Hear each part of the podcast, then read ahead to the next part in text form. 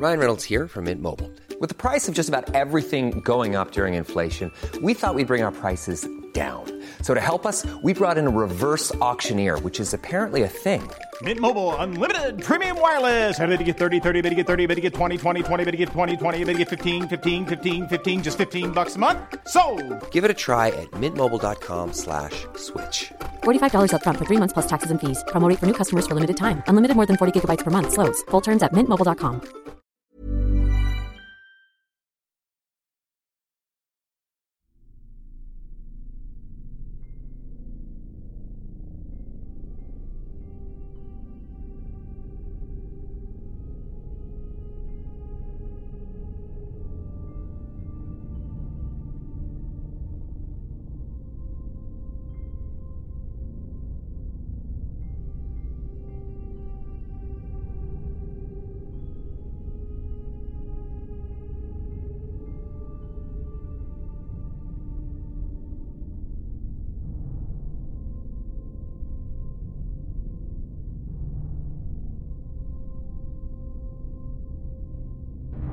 Más que un susto bien ambientado en una sala de cine, las experiencias paranormales son una realidad para la mayoría de las personas. Parece haber algo que acosa y persigue a personas normales como nosotros y como ustedes. Esta noche les contaremos algunas de las historias que nuestros propios escuchas nos han compartido. Estas son algunas de sus experiencias paranormales.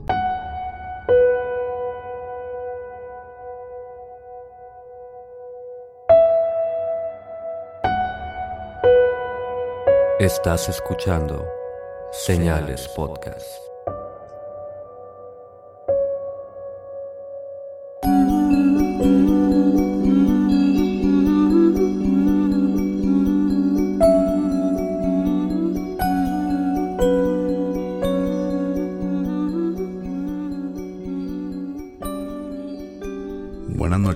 Gracias por acompañarnos en una nueva edición de Señales Podcast.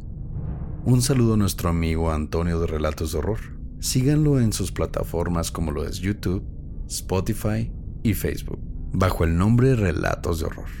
Como siempre visiten señalespodcast.com con N o con ñ, no hay ningún problema, donde pueden encontrar a Juegatela Podcast y a Generación N, los dos podcast hermanos que tenemos en nuestra red. Hay ocasiones en las que la realidad se distorsiona de una manera bastante espeluznante. Hay cosas que solo hemos visto en películas o hemos escuchado de otras personas. Pero todo pierde la gracia cuando se vuelve realidad. Estas son algunas de las historias que nos compartieron ustedes señalados. Siempre comenzamos diciendo buenas noches porque la intención realmente es que nos escuchen con ese ambiente bajo la noche, bajo el peligro de quién sabe que pueda estar ahí. Y este es un episodio especialmente para ese tipo de ambiente. Así que si nos escuchan en la mañana no hay problema, pero intenten meterse en estas historias. Y si nos escuchan de noche apaguen todas las luces, prendan alguna vela, reúnanse con su familia y escuchen estas historias. Hey, I'm Ryan Reynolds. At Mint Mobile, we like to do the opposite of what Big Wireless does. They charge you a lot, we charge you a little. So naturally, when they announced they'd be raising their prices due to inflation, we decided to deflate our prices due to not hating you. That's right. We're cutting the price of Mint Unlimited from $30 a month to just $15 a month. Give it a try at mintmobile.com slash switch. $45 upfront for three months plus taxes and fees. Promo for new customers for limited time. Unlimited more than 40 gigabytes per month. Slows. Full terms at mintmobile.com.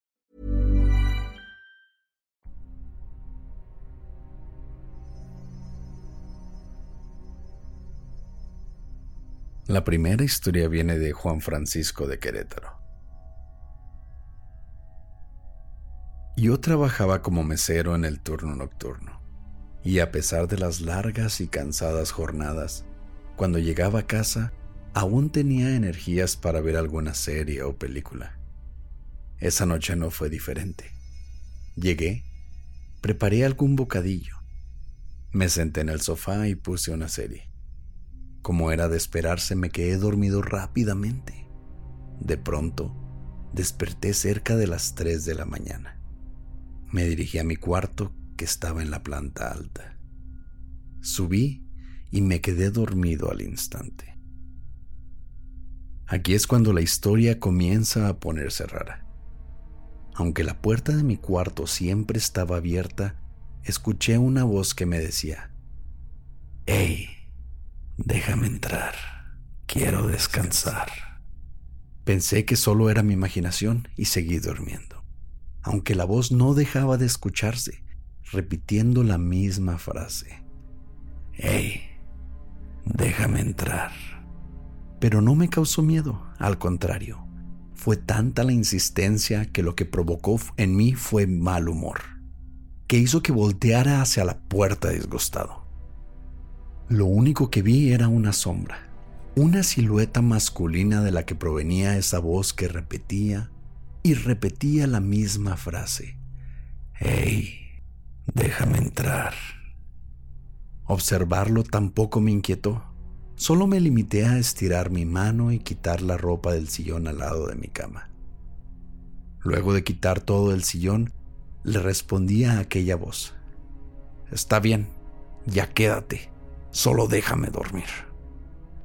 Nunca recibí respuesta. Solo recuerdo que después de esto simplemente volví a dormir. Al otro día, cuando abrí los ojos, Recordé todo como un sueño, pero al levantarme de la cama lo primero que vi fue mi ropa en el suelo, señal de que sí la había quitado en la madrugada. Yo estaba sorprendido, pero quise pensar que fue parte de un sueño o lo quité antes de dormir. Solo seguí normal y me dispuse a desayunar. Momento que aproveché para contarle la historia a mi mamá, y aquí fue donde todo tomó un giro tenebroso. Al contarle lo que había pasado, noté su rostro que expresaba entre sorpresa y miedo y me contó lo siguiente. Cerca de las tres y media de la mañana me levanté al baño, pero estaba ocupado por tu hermana. Y mientras esperaba alguien tocó la puerta que da a la calle. Esperé para ver si volvían a tocar y así fue. Solo que esta vez los toquidos fueron más fuertes y desesperados. En ese momento salió tu hermana del baño y juntas nos dimos valor para abrir la puerta. Preguntamos en varias ocasiones, pero nadie contestó. Esperamos unos minutos y abrimos, pero no había nadie, así que cerramos rápidamente. Cuando íbamos regresando por la sala, escuchamos pasos en el pasillo de la planta alta. Tu hermana subió temerosa a la escalera, pero no había quién o algo que provocara esos pasos que escuchamos. Después regresamos a dormir. Fue aquí cuando de verdad me espanté, ya que todo aquello no había sido solo un sueño o mi imaginación. No me involucraba solo a mí, mi madre y mi hermana también lo vivieron, sobre todo porque la hora que aseguraba mi mamá coincidía con la hora en que aquel ente había llegado a la puerta de mi cuarto pasó de una simple anécdota de un sueño a una aparición. No sé si pacífica o no. Luego de esto, y por los siguientes cinco días estuve durmiendo en la sala de mi casa, pues no tuve el valor para regresar a mi cuarto. Preguntamos a todas las personas con acceso a la casa si habían ido por alguna razón. Buscábamos que nos ayudara a entender lo que había pasado pero nadie confesó nada. Hasta el día de hoy, no hemos logrado encontrarle explicación a lo sucedido esa madrugada. ¿Una pesadilla? ¿Alguna aparición? Solo sé que debió haber sido algo colectivo, ya que mi familia también lo recuerda.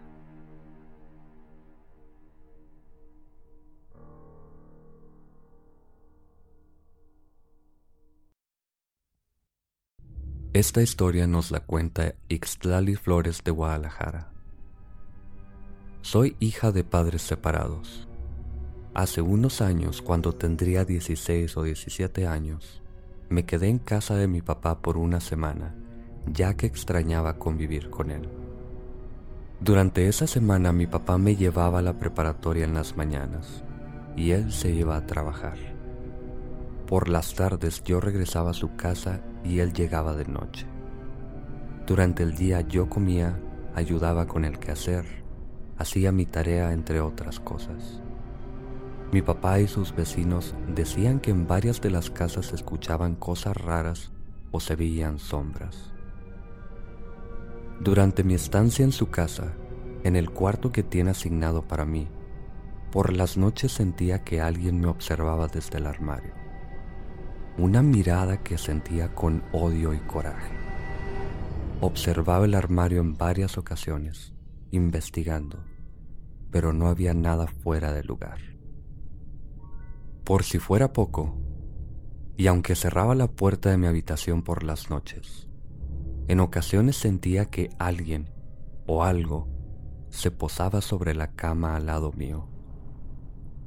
Una noche, además sentí una respiración sobre mi oído, justo cuando estaba por dormir. Estaba aterrada y no pude dormir esa noche.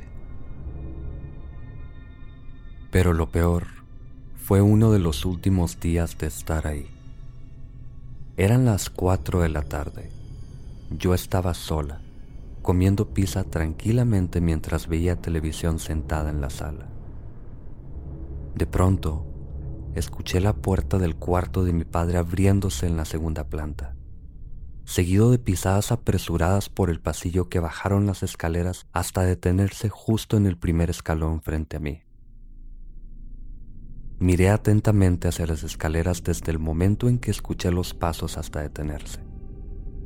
Un silencio abrumador invadió el lugar. No había nadie ahí, donde hace solo un momento alguien parecía correr. Luego de un momento, escuché los pasos de nuevo, esta vez subiendo las escaleras de vuelta al segundo piso. Recorrieron el pasillo y se cerró de golpe la puerta que hace unos segundos habían abierto. Instintivamente corrí a apagar la televisión, tomé el teléfono, mi bolsa y llaves y salí corriendo a la cochera a esperar a mi padre. No me moví de ese lugar por casi siete horas hasta que al fin regresó. Le expliqué lo sucedido, aunque admitió que esta no era la primera vez que pasaba algo así en este lugar decidí no quedarme ahí un solo día más.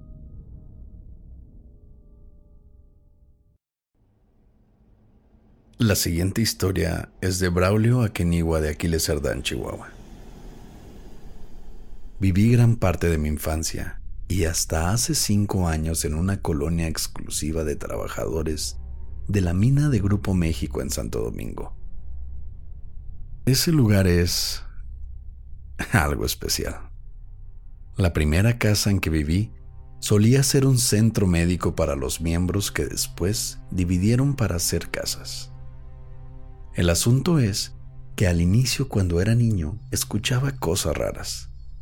Pasos en la duela, cómo rechinaban las llantas. Pensaba yo que de alguna camilla del centro médico. Cuando me quedaba solo, además escuchaba murmullos entre otras cosas sin importancia. Pero fue evolucionando. La primera vez que observé algo con mis propios ojos fue cuando tenía siete años. Era temprano ese día, cuando vi a una persona pasar frente a la casa. Lo que me pareció extraño es que llevaba algo en la cabeza, parecido a un gorro clásico de enfermera. En ese momento no me asusté pero la empecé a ver frecuentemente. Al principio al pie de la ventana y tiempo después al despertar en mi cama la descubría observándome. Dejé de verla cuando, por causa de un accidente, mi abuelo se mudó con mi familia para cuidar de él, aunque ya estaba muy enfermo. En sus últimos días, mi abuelo decía que lo visitaba una enfermera la escribía a detalle incluso, y ella lo invitaba a irse con él. Nunca le quiso tomar la palabra y hasta le pidió a mi mamá que la corriera porque ya no la podía soportar. Luego de unas semanas, mi abuelo falleció, y a las pocas semanas nos mudamos de casa dentro de la misma colonia. En la nueva casa pasaron cosas mucho peores. Había una niña que seguía el mismo recorrido todas las noches y terminaba en la casa. Solía verla cuando me dormía a tardes horas por alguna razón, pero no puedo asegurar que caminara, ya que nunca le vi los pies. Tenía un vestido largo y frondoso, parecido a un vestido de 15 años, pero blanco y con un lazo negro en la cintura. Además, me contaron historias de una niña parecida a la que veía. Así fue que supe la ruta que seguía. La siguiente historia es de Daniel Salcedo, del Estado de México. Mis padrinos nos adoptaron a mí y mi hermano mayor cuando teníamos 6 y 11 años. Ellos ya tenían tres hijos, así que ahora éramos una familia de siete miembros. Desde que llegué a casa de mis nuevos padres, sentí una constante presencia, una sensación de ser observado por algo que se asomaba detrás de las puertas. Movían mis cosas de lugar o sentía que llamaban mi nombre. Observaba una presencia pasar de un cuarto a otro, aún sin haber nadie. Le platicaba a mi mamá sobre lo que pasaba, quien decía que solo era mi imaginación Nada de eso era posible. Lo que más me aterraba era el maldito espejo de la sala. Una pared entera cubierta de espejo, desde el que estaba seguro que, desde una esquina, alguien me acosaba.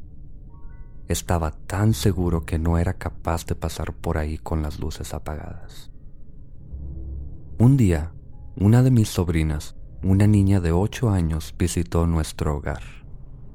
Su papá nos dijo que su hija platicaba o veía cosas inexplicables. Platicaba con su abuelo, quien ya había fallecido y que le daba secretos de eventos pasados que no tendría forma de saber, aún menos por su corta edad. El último día de su visita, a punto de viajar de vuelta, el padre le sugirió ir al baño antes de emprender el largo viaje pero no quiso hacerlo, ya que, según ella, en el baño se encontraba un perro que le causaba miedo. Mi madre supo inmediatamente que hablaba de una de sus mascotas que había muerto en ese baño años atrás durante un parto. Lo peor, al menos para mí, es que de regreso a la puerta principal y con la luz apagada, la niña dijo ver a un viejo hombre entrando al espejo. Creímos que solo estaba confundida, pero yo seguí sintiendo cosas raras y escuchando ruidos desde la planta alta, aún estando solo en la casa. Lamentablemente, todo tuvo sentido un día aparentemente normal. Mi mamá hizo una cita con su peluquera, una amiga cercana a la familia quien, a media sesión, le dijo que una persona quería hablar con ella. Según mi madre, esta extraña mujer le escribió nuestra familia entera. Cómo éramos, a qué nos dedicábamos y hasta el puesto específico de uno de nosotros. Aunque lo que llamó la atención de mi madre realmente fue cuando la mujer le dijo que en nuestra casa habitaba un hombre que intentaba deshacerse de nosotros siendo mi madre y yo sus objetivos principales, por ser los de fuerte carácter. Desde ese día mi madre comenzó a sentir lo mismo que yo, por lo que nunca bajaba al primer piso a solas. Comenzamos a platicarles a todos de nuestras experiencias, aunque nadie nos creía. Mi madre empezó a dudar, creyendo que sería imaginación nuestra hasta que ambos vimos al viejo hombre, vestido de traje y sombrero, caminando por el pasillo. Todo pareció acabar el día que nació mi nueva sobrina hace apenas un año y medio. Una niña increíblemente observadora y curiosa. Todo estaba en calma con ella alrededor, hasta que comenzó a señalar personas con su dedo, personas que no estaban ahí en cuartos vacíos.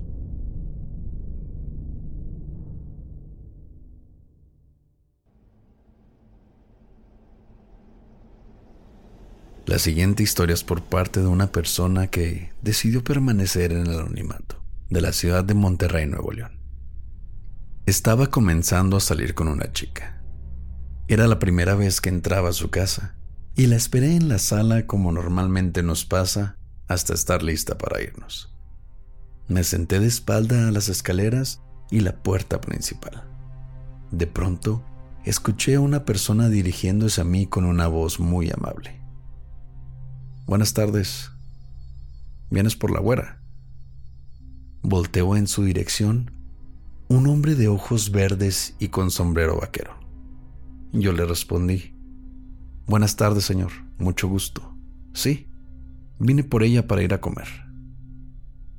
Me observó por un momento y dijo simplemente, Ok, cuídala mucho. Respondí solo asintiendo con la cabeza y una mueca de sonrisa. Me volví a sentar, dándole la espalda al amable hombre. Mi cita bajó unos minutos después, ya lista para irnos, y le dije con una sonrisa tímida que había conocido a su papá. Deduje que era su papá por los ojos verdes y el parecido. Ella dijo, ¿Mi papá?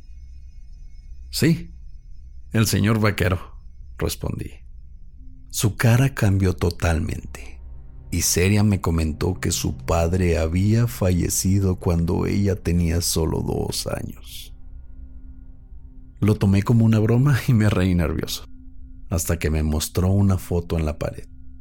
Una foto de ese hombre al que reconocí como el que me recibió, mientras me comentaba que no era el único que había tenido ese tipo de experiencias. Me contó de una persona que pintó su casa y de un técnico de la compañía de teléfonos quienes dijeron que también habían hablado con un señor de esas características, preguntándoles si habrían visto a la güera. Seguimos saliendo por un año, pero no me agradaba ir a su casa, a pesar de que mi experiencia no fue terrorífica o traumatizante, además de que ella siempre platicaba sobre sus experiencias en esa casa. Gracias por escuchar Señales Podcast. Buenas noches.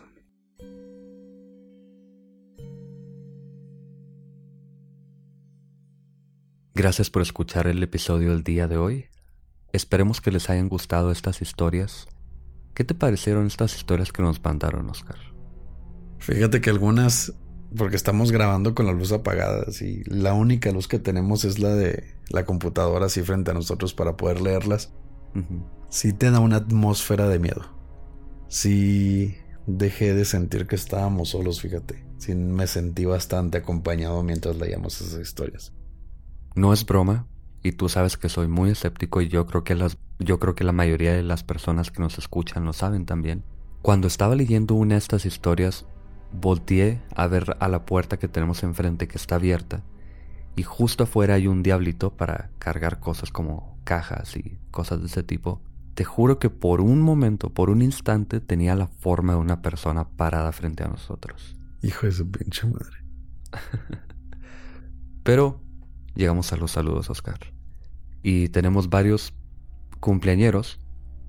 También tenemos algunos saludos normales. Primero que nada en Instagram a Leonardo Puente de San Nicolás, Nuevo León, que cumplió el día 8 y de hecho cumple años el mismo día que su hijo. Pobre chavito. ¿Por qué? Porque... No, pobre él, porque el cumpleaños de su hijo lo opaca 100%. Siempre la familia le va a hacer más fiesta al niño que al que ya está viejo, ¿no?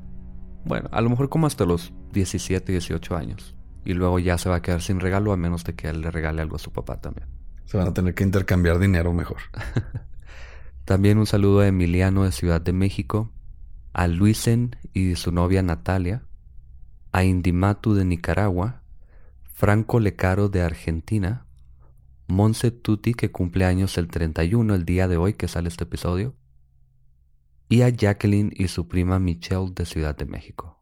También tenemos saludos para Federico Benítez de Argentina, Scarlett Ramírez y su tía Vicky desde Inglaterra, a Sarah Winchester y su esposo Gerardo Gutiérrez que cumple el 31, hoy que sale el episodio, feliz cumpleaños. A Eric Cifuentes de Perú, a Diego Ladaga de San Luis Potosí, a Ángel Vadillo de Ciudad de México. También tenemos saludos que nos pidieron en YouTube. A Dianey Encinas y su esposo que cumplió años el 29 de enero. Y ella que cumple el día de hoy, que sale el episodio. Y ellos son de Mexicali, Baja California. También Carlos Salazar, que ya nos había pedido cuatro veces que le mandáramos saludos. Discúlpanos. Recuerda que no lo hacemos de adrede. No lo hacemos con la intención de evitarlos. Pero le manda saludos a Dianita Morales. También en el grupo de señalados de WhatsApp Saludos a Anton Lee que cumplió el día de ayer, el 30 de enero, y cumplió 30 años. Al tercer piso ya. También a Carlos Fuentes que cumplió el día 30. Muchas felicidades a todos ustedes, esperamos que la hayan pasado muy bien.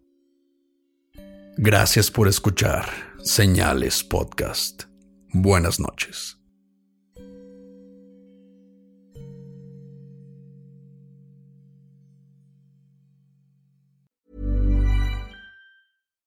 If you're looking for plump lips that last, you need to know about Juvederm lip fillers. With Juvederm Volbella XC and Juvederm Ultra XC, your lip look, whether it's subtle or bold, can last up to one full year with optimal treatment and no additional maintenance. Find a licensed specialist and see if it's right for you at juvederm.com today. That's J U V E D E R M.com. Add fullness to lips in adults over 21 with Juvederm Volbella XC or Juvederm Ultra XC. Do not use if you have severe allergies or a history of severe allergic reactions, or if you're allergic to lidocaine or the proteins used in Juvederm. Tell your doctor if you have a history of scarring or taking medicines that decrease the body's immune response or that can prolong bleeding. Common side effects include injection site redness, swelling, pain, tenderness, firmness, lumps, bumps, bruising, discoloration, or itching. As with all fillers, there's a rare risk of unintentional injection into a blood vessel, which can cause vision abnormalities, blindness, stroke, temporary scabs, or scarring. For full important safety information, visit juvederm.com.